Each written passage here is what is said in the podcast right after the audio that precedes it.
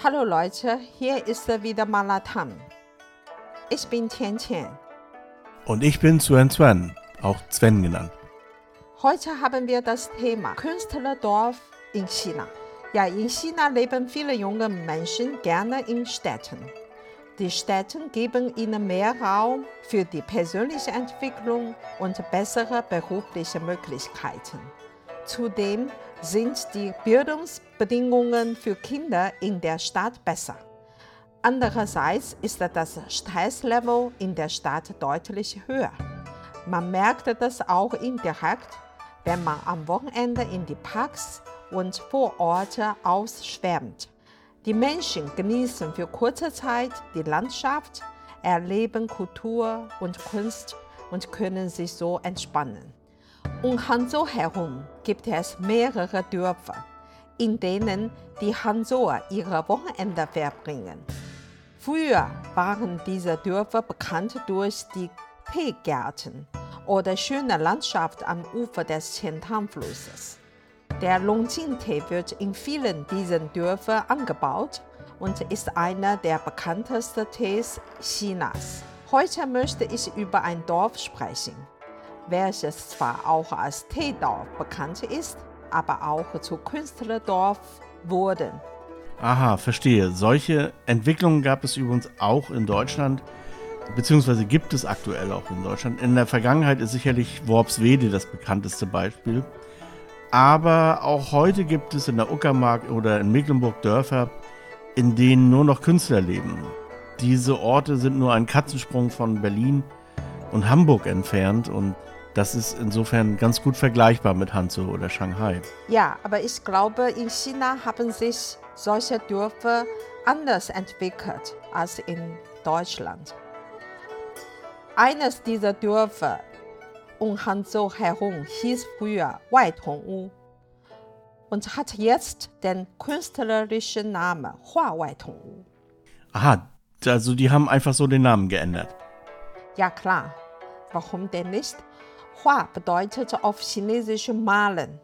Ja, das ursprüngliche Waitung-Udorf entstand in der Mitte der Ming-Dynastie, also ca. 1400 Jahren, als ein Vorfahren von Qiu Ying, dem Autor von Ein Bild des Flusses auf dem Qingming-Fest, von Ningbo hierher zog. Bis jetzt wohnen immer noch viele Leute mit dem Familiennamen Qiu in diesem Dorf. Seit ca. 2009 haben sich dort viele Künstler niedergelassen. Woher kommen die Künstler? Bekanntlich befindet sich in Hanzhou die berühmteste Kunstakademie Chinas, die China Academy of Art. Deswegen leben nicht nur viele berühmte Künstler in Hanzhou, sondern auch viele junge Künstler und Kunstliebhaber kommen von überall her nach Hanzhou und bleiben dann auch hier. Das Waitung-U-Dorf liegt ein bisschen außerhalb, aber immer noch im Stadtgebiet Hanzhous. Na okay, die hatten also schon künstlerische Wurzeln oder so. In Deutschland würde ich die Lage zur Stadt mit, mit Erkner vergleichen oder vielleicht Oranienburg. Ähm, apropos, in Oranienburg gibt es auch oder gab es auch mal eine berühmte Künstlerkolonie, aber das nur am Rande. Das Dorf ist eingebettet zwischen Teebergen, Bambusbäumen und kleinen Wasserläufen. Es ist ausgesprochen ruhig da. Das alles hat natürlich viele Künstler und Kunstliebhaber angezogen. Manche beschlossen, in diesem Dorf zu leben und zu arbeiten. Einige Künstler haben Werkstätten und Ateliers gebaut und organisieren verschiedene Kunstveranstaltungen und Ausstellungen oder bieten welche Kunstkurse, Workshops usw. So an. In diesem Zug hat auch die Regierung etwas Geld springen lassen und einige Einrichtungen im Dorf renoviert. So hatte sich das ehemalige Bauerdorf in relativ kurzer Zeit zu einem Künstlerdorf entwickelt. Manche meinen, es wird ein chinesischer Fontainebleau heranwachsen.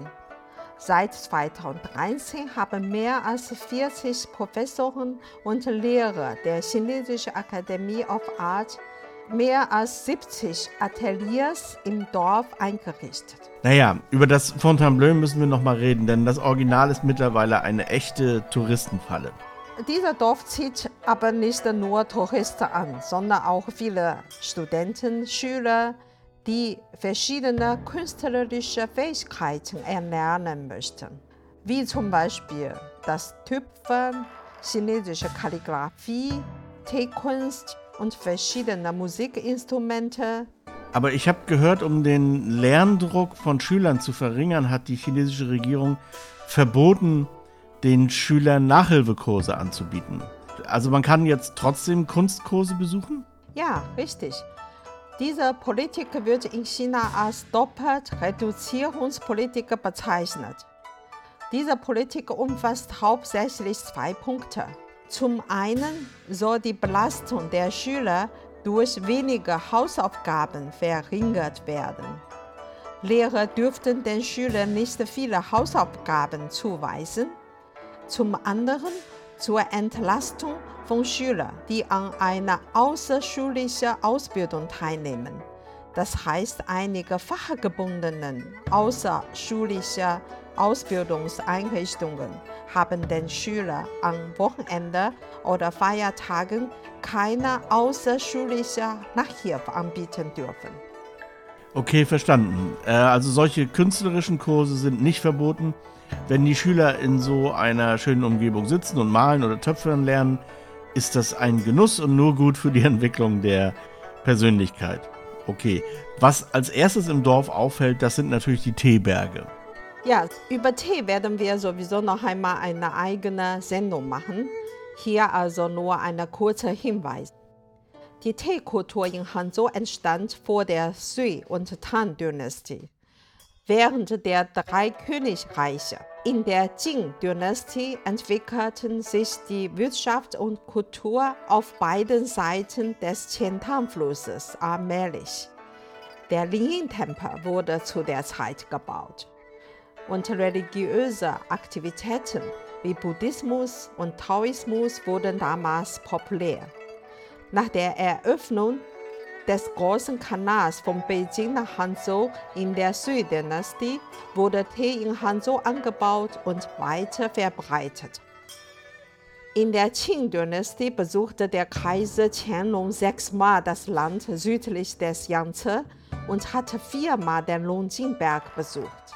Er schrieb sechs Gedichte über den Longjing-Tee und legte fest, dass die 18 Teebäume auf dem Longjingberg ihm persönlich gehörten. Das war natürlich ein super Marketing für die Teebauer hier. Entsprechend wurde Longjing-Tee zum berühmtesten Tee Chinas oder vielleicht sogar weltweit. Ja, das wird genau wie der Kanal und Lenin-Tempel nochmal extra behandelt. Also hier im Malatang-Podcast. Okay, schön. Jetzt kommen wir zum Essen, oder? Richtig. Weil Hanzhou so bekannt für seinen Longjing-Tee ist, gibt es mehrere Gerichte mit Longjing-Tee. Eines davon sind Longjing-Kanäle. In den Shownotes findet ihr wie immer das ausführliche Rezept. Soweit für heute. Bis nächstes Mal. Bye bye. Bye bye.